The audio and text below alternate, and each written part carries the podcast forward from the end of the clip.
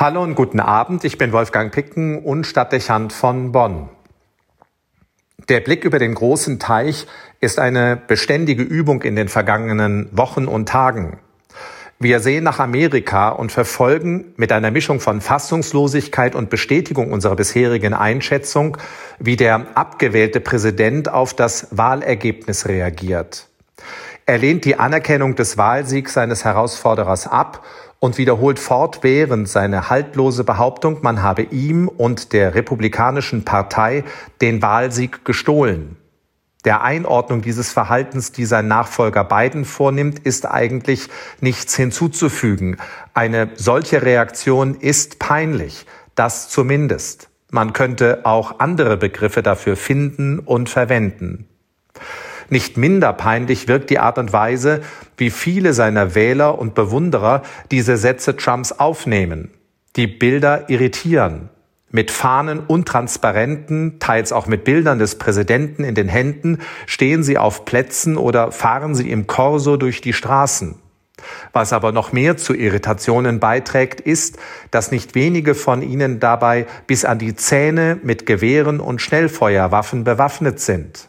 Ehrlich, da stockt einem der Atem und wird schnell klar, dass nicht nur der Riss in der amerikanischen Gesellschaft groß ist, sondern sich eine Kultur des politischen Streits und Machtkampfs entwickelt hat, die aus demokratischer Perspektive betrachtet fast Angst machen muss. Was bitte ist mit den Vereinigten Staaten von Amerika los? Wo sind die Werte und Grundlagen der ältesten Demokratie geblieben? Was ist aus den Haltungen seiner Bürgerinnen und Bürger geworden? Wer diese Bilder sieht, spürt schnell, dass die Lage ernst ist, sich schnell entladen kann und viel Versöhnungsarbeit und Grundlagenbildung zu leisten ist. Hoffentlich geht das gut, denkt man sich. Wie im Reflex kehrt man dann auch mit seinen Gedanken nach Europa zurück und wird sich bewusst, wie wichtig es ist, dass wir es in unseren Ländern nicht zu ähnlichen Entwicklungen kommen lassen. Demonstrationen wie jüngst in Leipzig oder Eskalationen wie vor ein paar Tagen in Frankfurt zeigen, dass sich auch bei uns deutliche Radikalisierungstendenzen ergeben. Es gibt auch hier politische Strömungen und Einzelpersönlichkeiten, sogar Parteien, die plump die Wahrheit verdrehen und mit an Schwachsinn grenzenden Thesen Menschen für sich vereinnahmen. Bevor wir also aus unserer Sicht Empfehlungen an Amerikas Gesellschaft und Politik aussprechen, sollten wir intensiv darum bemüht sein, solchen Tendenzen entgegenzuwirken, die unsere rechtsstaatliche Demokratie in Frage stellen und die, die dem vorausgehenden Grundhaltungen in der Bevölkerung unterlaufen. Auch hierzulande gibt es ernstzunehmende Gefährdungen und Handlungsbedarf, die nicht nur Verfassungsschutzorgane auf den Plan rufen müssen, sondern Forderungen an unsere Bildungspolitik und unsere Debattenkultur stellen.